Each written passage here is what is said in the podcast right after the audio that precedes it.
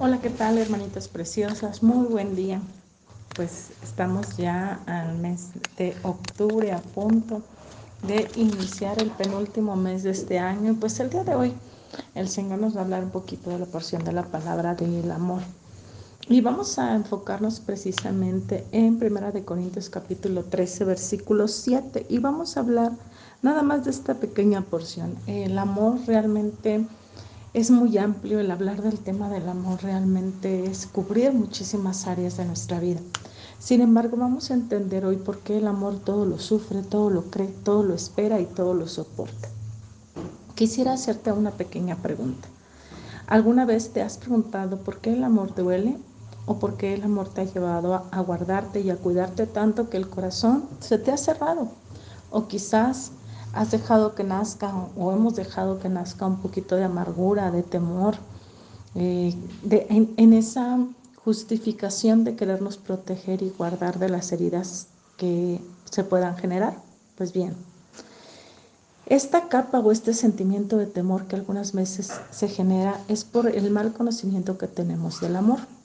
Ese temor a ser lastimados o a ser heridos hace que nosotros no conozcamos verdaderamente el amor. Hace no muchos días el Señor me empezó a hablar precisamente de este hermoso y maravilloso sentimiento. Y al orar, al estar orando precisamente, hubo un momento en el que empecé a sentir que su presencia me envolvía. Y en un instante esa dulzura de un momento a otro se transformó en algo tan fuerte y en una presencia tan impactante que al mismo tiempo daba seguridad, pero también me dio temor. ¿Y temor a qué? Temor a ser lastimada, temor a ser herida. Y en ese mismo momento sentí una voz que me decía, déjate amar.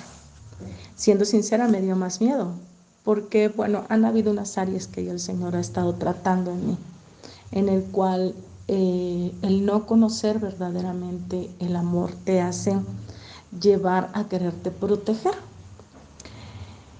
Ese miedo que sentí me impactó tanto que sentí que me salí de la presencia de Dios. Sin embargo, Dios en su infinito amor y sabiduría, con esa dulce voz nuevamente me empezó a traer y me decía, lo que conoces no es amor. Así es, hermanita, no es amor. Lo que hemos aprendido como esas descripciones del amor ágape y el amor filos, el amor filial, el amor, eh, tantas divisiones que nos hacen del amor, el Señor me decía, eso no es amor. Esas limitaciones y cuestionamientos que pones para amar o que ponemos para amar y esas descripciones que damos del amor no es amor. Si nosotros esperamos recibir más que dar no es amor, porque el amor no condiciona. Y pude sentir en ese momento tanta fuerza, tanto fe, tanta gozo, tanto gozo, tanta paz, tanto valor y tanta protección, que sentí en ese momento el gozo y la fuerza de Dios. Me sentí con tanta fuerza y tanto valor para amar que le dije al Señor, si ese es el amor verdaderamente, sí quiero vivirlo, sí quiero sentirlo y sí quiero darlo. La definición y lo que nosotros hemos descrito como amor no lo es, porque por eso el egoísmo, los celos, surge dentro de las relaciones y muchas veces las competencias se dan también, generando heridas. Y si Dios es amor y en Él encontramos esa fuerza, no llega a herirnos.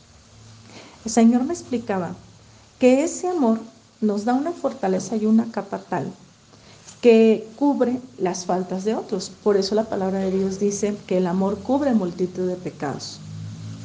Sana y nos da una mayor empatía, fuerza, carácter, misericordia para poder perdonar cuando en algún momento nos llegamos a sentir heridos o ofendidos. Pero el amor nos da tal fuerza, tal misericordia, tal simpatía y tal empatía que esa herida cierra, cierra casi automáticamente. Por eso yo podía entender que Jesucristo pudo perdonarnos cuando pasó su la crucifixión, porque su amor cubrió todas nuestras faltas. y le permitió al entregarse y a nosotros nos permitiría entregarnos sin condiciones. Quizás para otros, si llegamos a vivir este tipo de amor, seamos personas sin carácter o quizás personas con muy baja estima.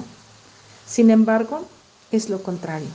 El Señor me decía, el amor te da protección y te da el carácter incluso para poner la otra mejilla a quien te ha herido, volviéndonos humildes y sencillos para vivir esta porción de la palabra que dice, todo lo sufre, todo lo cree, todo lo espera y todo lo soporta. Y pues bien, hermanita preciosa, sin nada más que decirte, te envío un saludo desde Coacalco de Berriozábal, Estado de México. Recuerda que Cristo te ama y te quiere ver sonreír. Hasta pronto. Chao.